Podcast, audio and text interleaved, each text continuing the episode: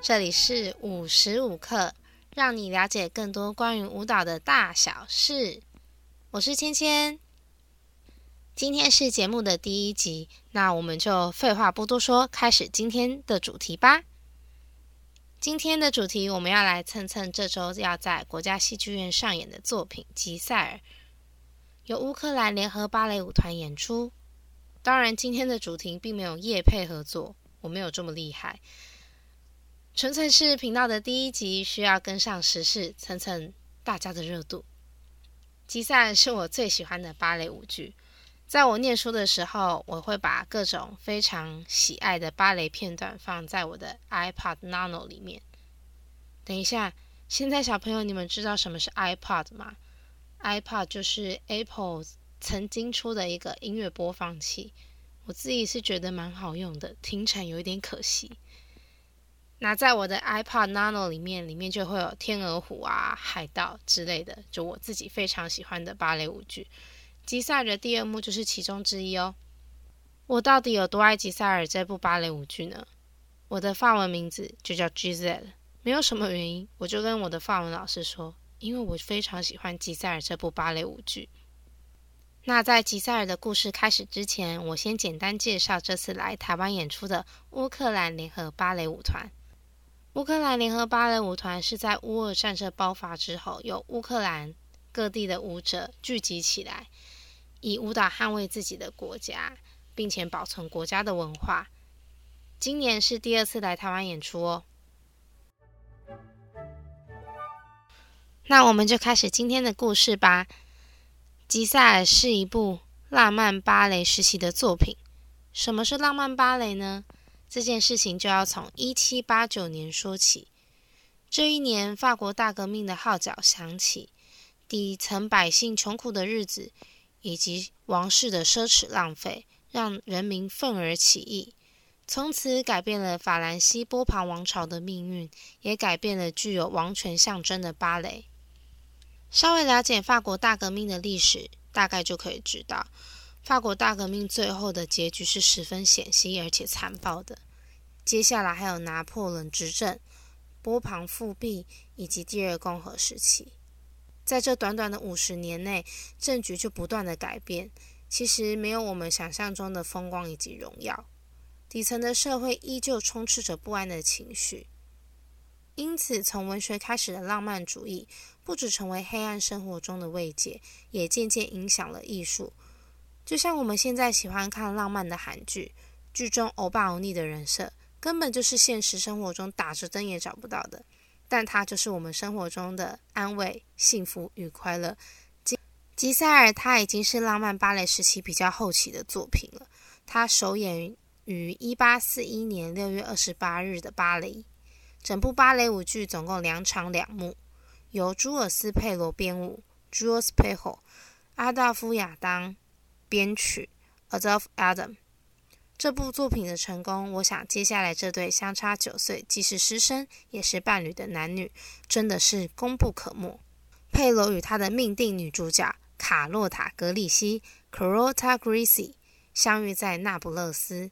我接下来都会直接叫她卡洛塔，因为这个名字比较好记，相对格里西来讲也比较好念。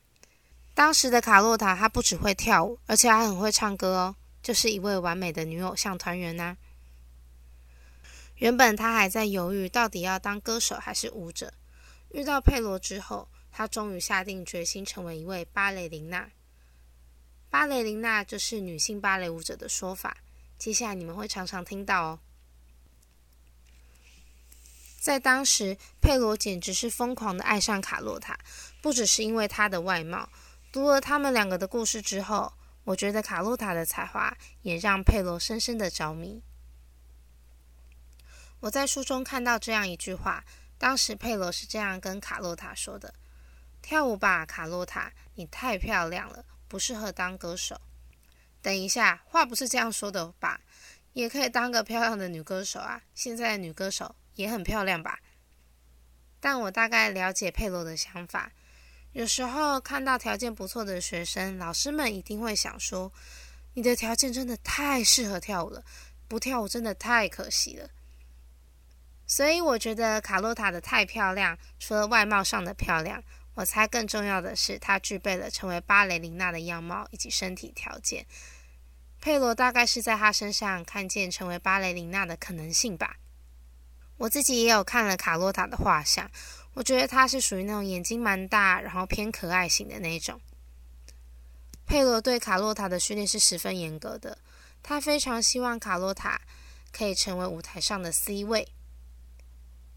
当时就有人说他是想要透过卡洛塔的成功回到巴黎歌剧院，但后续的发展，我觉得佩罗的心态就是很单纯，非常爱卡洛塔，非常珍惜他的才华，希望透过他的帮助可以帮他的妻子登上巅峰。在当时，他们两位都是才华洋溢的舞者。佩罗在当时还有人称他为男版的塔格里翁尼，而且是少数还受观众欢迎的男舞者。谁是塔格里翁尼呢？我们后面会有一集是单独介绍他的，因为他非常重要。那为什么是少数受欢迎的男舞者呢？其中的原因真的是太多了，我们也会在后续的集数慢慢的告诉大家。在当时，巴黎歌剧院的当家女主角玛丽·塔格里翁尼隐退了 （Marie Taglioni），接替她的舞者芬妮·埃尔斯勒 （Fanny Elsler） 跑到俄罗斯的圣彼得堡去跳舞。巴黎歌剧院正烦恼着没有女主角可以用。当歌剧院的总监看见卡洛塔之后，他重新燃起了希望。一八三六年，卡洛塔正式在巴黎歌剧院的舞台出道亮相。还行，但不至于造成太大的轰动。他一直到了一八四一年的《吉赛尔》才成为他的代表作品。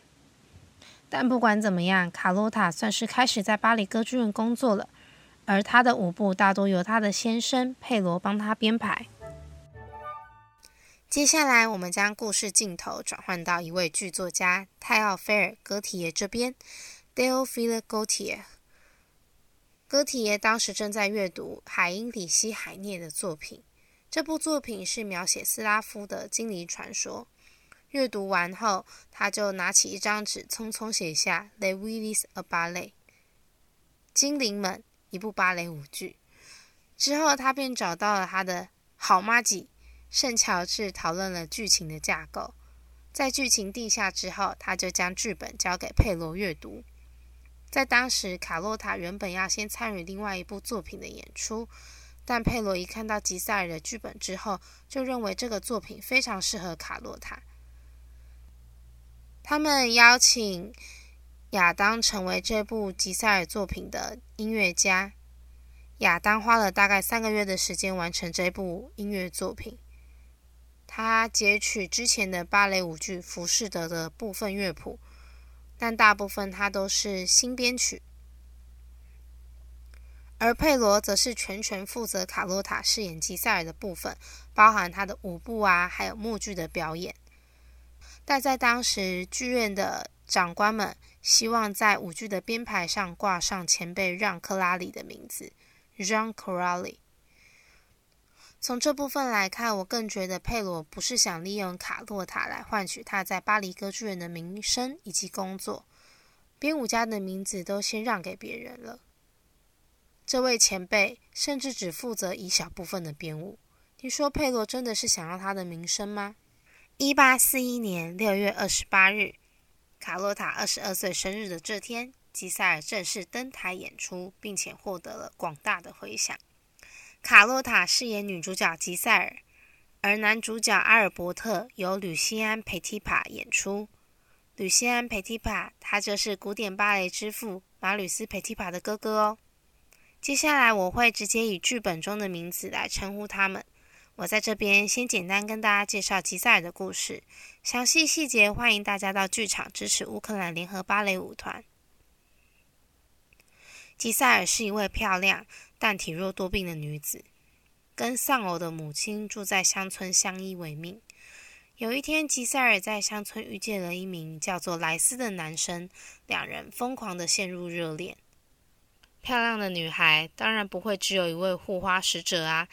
在同一个乡村里面，有另外一名男子非常喜欢吉塞尔，他的名字叫做布拉里昂，是一位猎人。他就醋意大发，想要拆散这对神仙眷侣。目前看起来还是神仙眷侣啦。有一天，有一位公爵带着他的女儿来到吉塞尔住的小村庄参加狩猎派对。这位公爵的女儿其实就是莱斯的未婚妻巴蒂尔德。吉塞尔的美貌受到大家的欢迎，而且她非常会跳舞哦。吉塞尔他就很天真，不知道站在眼前的这位贵族是他爱人的未婚妻，还高兴的和巴蒂尔德分享他也要结婚的喜讯。但恰巧，没错，事情就是要这么刚好，要不然剧情怎么推演下去呢？布拉里安发现这名叫做莱斯的男子就是贵族阿尔伯特，因为他看见阿尔伯特换下一身的贵族服装以及配件。布拉里昂为了夺回心爱的吉塞尔，马上跑到村里揭开莱斯的真面目。吉塞尔深感背叛，心爱的莱斯不是真的，他甚至还有了未婚妻。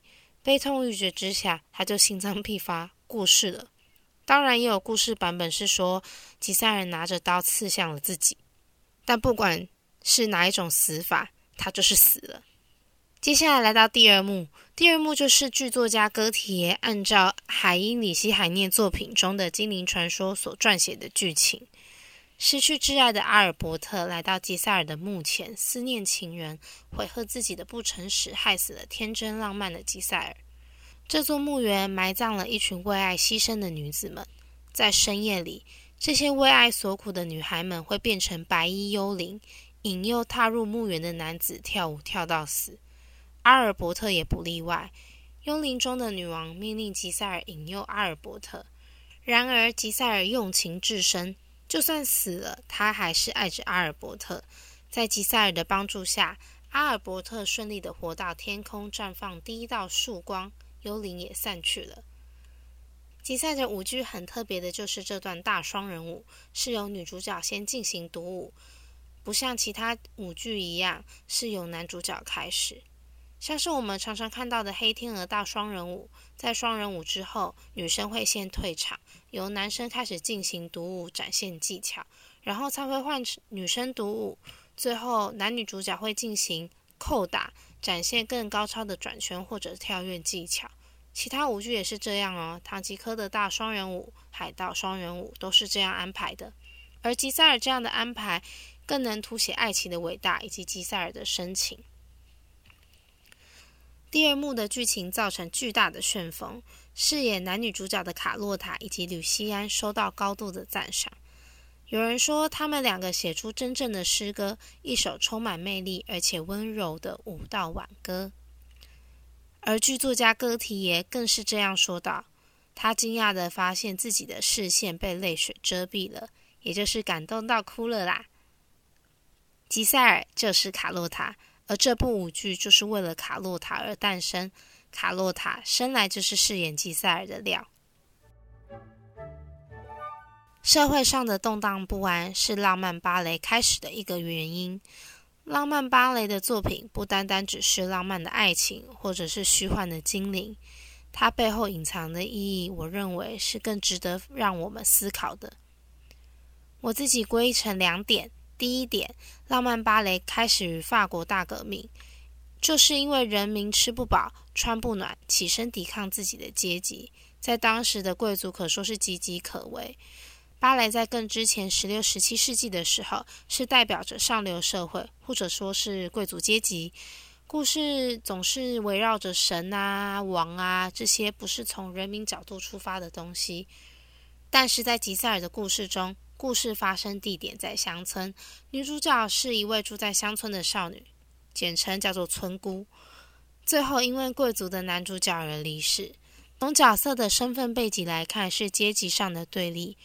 而随着故事剧情的推演下，受伤的总是阶级较为低下的族群，也就是所谓的被压迫者。第二点，浪漫芭蕾时期的作品非常喜欢精灵啊、仙女等古老传说。其实更体现了当时社会非常动荡，因为当人们越不安的时候，各种怪力乱神的迷信就会越来越多。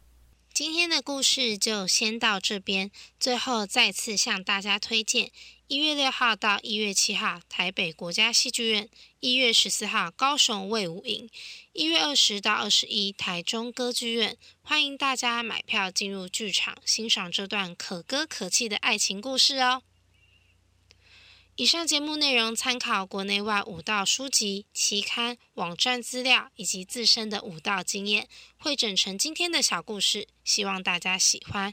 如果喜欢的话，欢迎大家订阅、分享五十五课，并且追踪五十五课的粉丝专业以及 Instagram。我们下集再见呢，阿拉 Potion for。